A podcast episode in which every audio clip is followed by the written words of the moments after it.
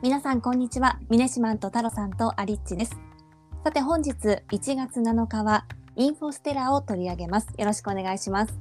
お願いします。さてミネシマンこちらはどのような会社でしょうか？はい。と2016年に日本で創業された、えっと、周回衛星向け地上局共有プラットフォームの開発、運用をしている会社になります。小型衛星をですね、打ち上げて運用する事業者と、あとあの地上で基地局を建てて運用する事業者の、まあ、間に立つというような会社になってまして、で、あの大分県の出身のですね、倉原 CEO という方がですね、あの九州工業大学の大学院ご出身ということで、以前ですね、お話しした QPS 研究所の話をしたときに少しあの触れたあの宇宙ビジネス推進自治体というところに関連しているかと思います。うんこれ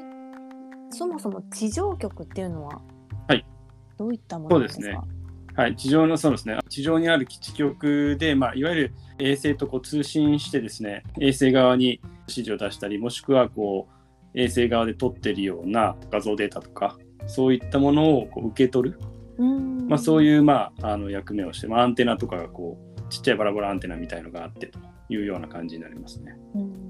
はい。具体的にははい。これどのようなプラットフォームになるんですか？そうですね。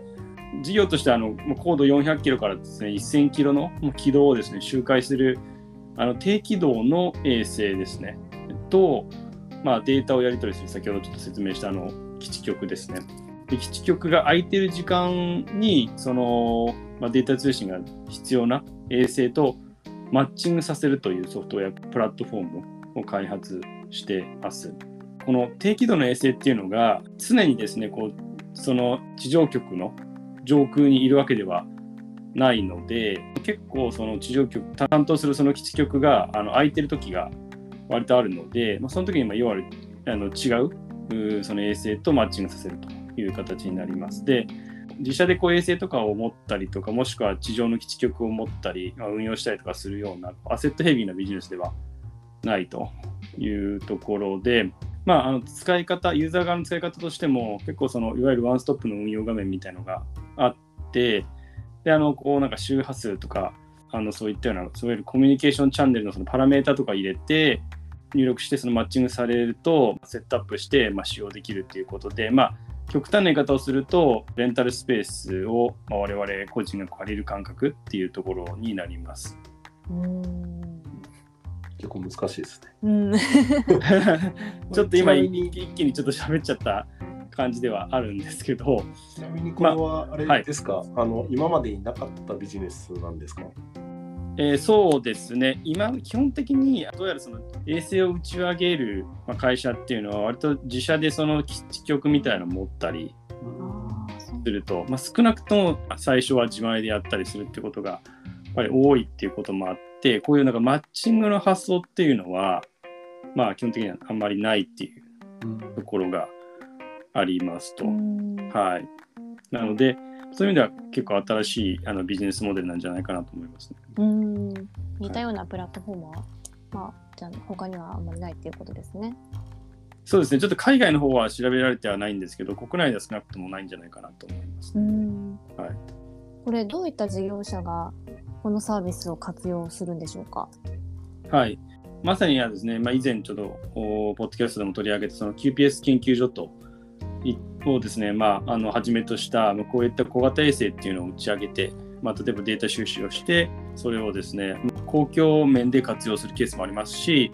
ビジネスとしてですね、データをこう販売するっていうケースもあると思いますが、そういった企業じゃないかなと思っております。まあ、さっきあの低軌道でだいたい400キロから1000キロの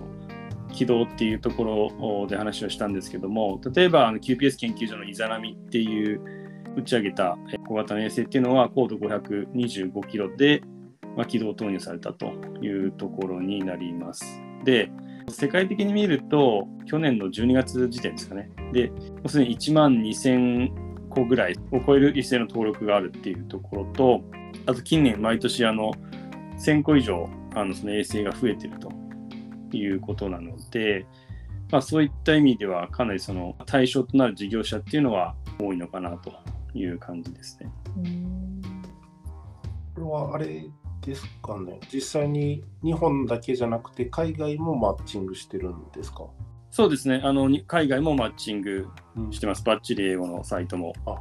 あってというところですね。はい、この、まあ、1万2000っていうのは、まあ、衛星の数ですよね。あそうです。衛星の数なんで、事業者の数ではないですね。うん、はい、もちろん、1社でめちゃくちゃ飛ばしてるようなスペース X のスターリンクとかっていうのもありますし、はい、例えばあの QPS 研究所も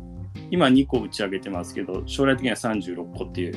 ような話もしてるんで、うん、まあ1社でまあ何数十から、まあ、それ以上っていうこともあるのかなとは思いますね。で、さっきちょっとあの海外の話だったんですけど、なんであの国内と海外も関係なく、海外の小型衛星を飛ばしているところと、国内の例えば地上局をつなげるっていうケースもあのあるという感じですね。ちょっとこれ知ってたら教えてほしいんですけど、はい、あの実際にその衛星からデータを受け取るっていうのが、まあ、日本だけじゃなくて多分海外でも受け取っていかないとダメっていう状態がまあ必要だからなんかこういうビジネスが成り立つのかなと思うんですけど、はい、実際にはあれなんですかね。自社で持ってるところっていうのは複数やっぱ基地局を持っててやってるっていう感じですか？あえー、っとまさにそうですね。例えばあの会社ではないんですけれども JAXA、はい、だと、えっと、勝浦とウスタですかね、あと海外とスウェーデンとチリにあの地上局があるっていうふうにあの書いてありました。じゃあまあ基本的には、まあ、こういった衛星がだんだん増えていって、はい。まあ、特にあのスタートアップに近いところが増えてくると、うん、まさにですね。まさに必要になってくるっていうので、まあ、こういったビジネスが、まあ、今拡大していくだろうっていうところで、まあ、この会社があるっていう感じですね。まあ、そうですね。自前ベースからその、まあ、そういったアセットを持たなくてもマッチングで必要な時にだけ、まあ、使えるっていうことができるっていう意味では割とスタートアップで小型衛星を打ち上げているようなところも、まあ、非常に活用しやすいっていうことなと思いますね。これ資金調達の状況はどうなってますか？はい。えー、そうですね、あのー、今まさにその宇宙ベンチャーっていうのは非常にこの資金調達盛り上がってるって話は、まあ、前回のあの QPS 研究所の時もしたんですけども、まあ、去年10月にですね、スパークスの宇宙フロンティアファンドっていうファンドとかですね、あと三菱商事とかから、まあ、7億円のシリーズ B で調達されたということでして、で、正直ですね、宇宙ベンチャーにしてちょっと調達規模がちょっと他社と違って少ないなって一瞬思ったんですけど、まあ、よくよく考えてみると、ハードウェアを開発しているというよりはソフトウェアの会社ということもあってですね、うん、ビジネスモデルが違うんで、まあ、ちょっとその長期的に、長期にわたる開発費用っていうところでは、そこまで必要じゃないかというところ、ちょっと思い直したところはあります。なるほど。はい。今後の成長については、どのような見方でしょうか？はい、そうですね。例えばニュースピックスの記事でもですね、このスペース X さっき話しましたけど、まあ、スターリンクっていうところ、まあ、有名だと思うんですけども、本当に数万機のま、人工衛星を使った高速通信サービスっていうのをやっていくというところで業界全体を引っ張っている印象ということなんですけども、であとはさっき今言ったようにあの QPS 研究所でもですね将来に向けて、え、今2期から36期までと